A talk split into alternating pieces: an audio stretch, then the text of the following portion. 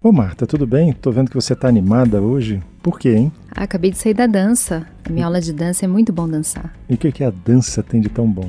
Olha, Beto, sabe o que eu aprendi? Que o prazer da dança é o prazer da, da conexão.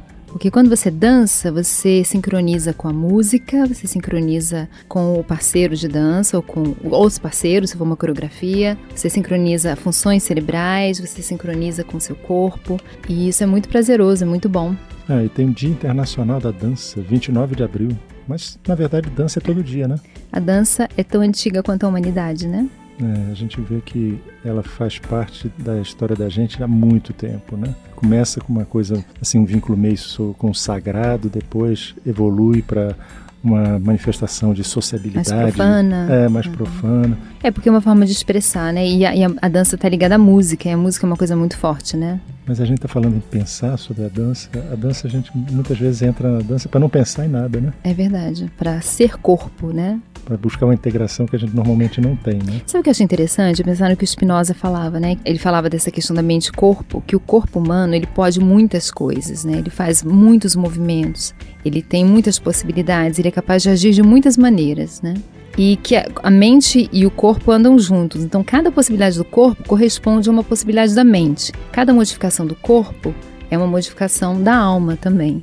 Então, assim, acho que a dança é uma das formas de você se apropriar de um repertório maior, né, do que você pode, né? É, o que me impressiona na dança é que, é, por exemplo, quando é um espetáculo, ela passa uma leveza, uma coisa que você tem a impressão que ninguém fez muita força para aquilo acontecer e teve um treinamento, teve um ensaio, teve um preparo muito grande, né? Muito grande. Esse ensaio é, tem uma, um estado mental que os dançarinos profissionais entram que chama de superfluidez, né? Que é que, como se fosse super flow. Lembra que a gente falou do flow uma vez? Uhum. Então, é um estado em que há um mínimo de atrito, um mínimo de esforço, em que aquilo é exercido sem com aquela facilidade que você está vendo, né? Aquela fluidez que você vê, é, também é sentida pelo dançarino, né? E é um estado muito prazeroso. É uma coisa legal para o próprio cérebro se organizar, né? A gente fala muito, por exemplo, em velhice, aí fala em fazer exercício disso, exercício daquilo.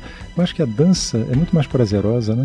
Eu acho que a dança integra mais coisas, né? É, já analisaram o cérebro de uma pessoa dançando e integra várias funções, né? E a dança tem um lado social também. Então tem o lado social, tem a memória, tem a percepção do espaço, tem a percepção corporal, tem a música, tem é, a conexão com as outras pessoas com quem você está dançando. Então ela mexe com várias funções, né? O cérebro fica todo aceso quando você dança. E é por isso que é uma, é uma das coisas mais recomendadas para se envelhecer bem, né? A dança ela é muito positiva para o cérebro. É, inclusive para o cérebro, é, quando a gente tem, passa por um processo de envelhecimento, a gente aumenta o número de situações de risco. Né?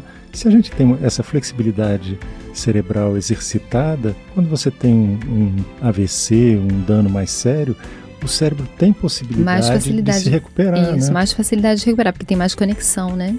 É. é. dizem que o cérebro dos dançarinos é um pouco diferente da, da média das pessoas, né? Ele tem certas habilidades mais desenvolvidas, né?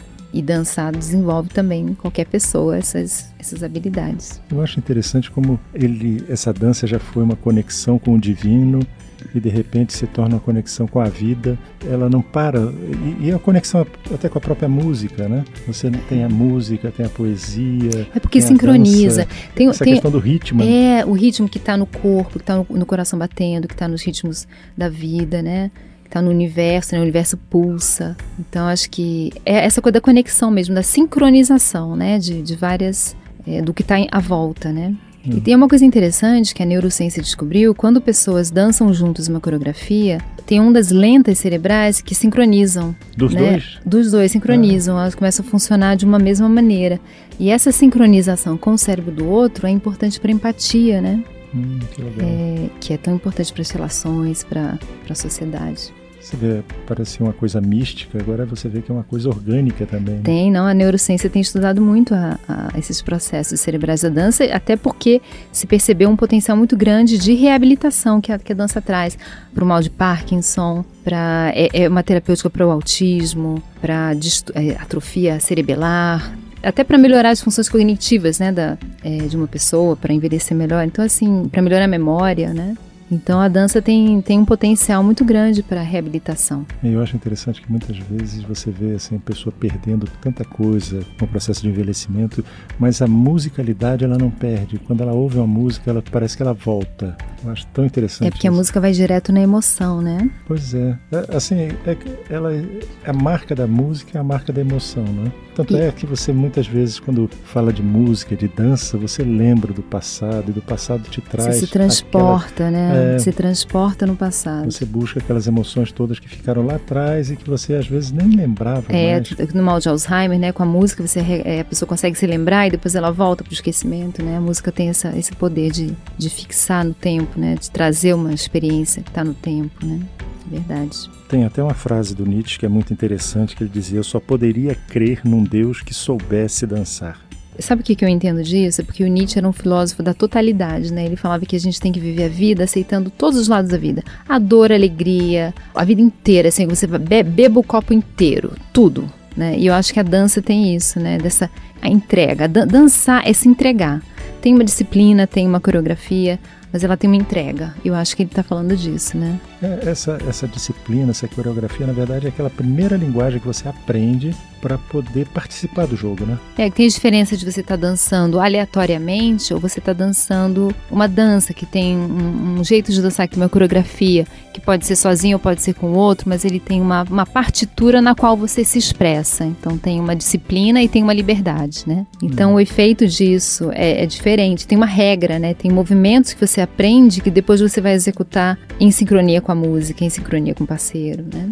Eu fui fazer uma aula de, de Dança do ventre. Olha só é. que engraçado. E eu achei interessante, porque na dança do ventre, você, como é de outra cultura, do Oriente, você usa o seu corpo de uma maneira completamente diferente do que a gente está acostumado.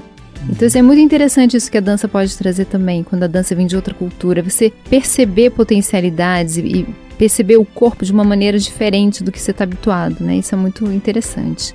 E, e, eu acho que assim, eu vejo o dançarino um pouco como um poliglota do corpo, porque cada dança tem uma maneira de usar o corpo, é uma linguagem.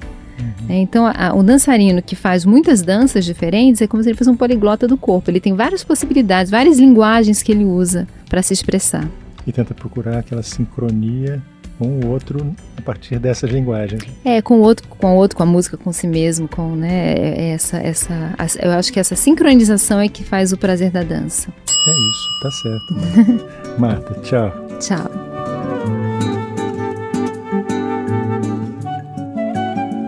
Você ouviu Conversa de Elevador com Humberto Martins e a psicóloga Marta Vieira.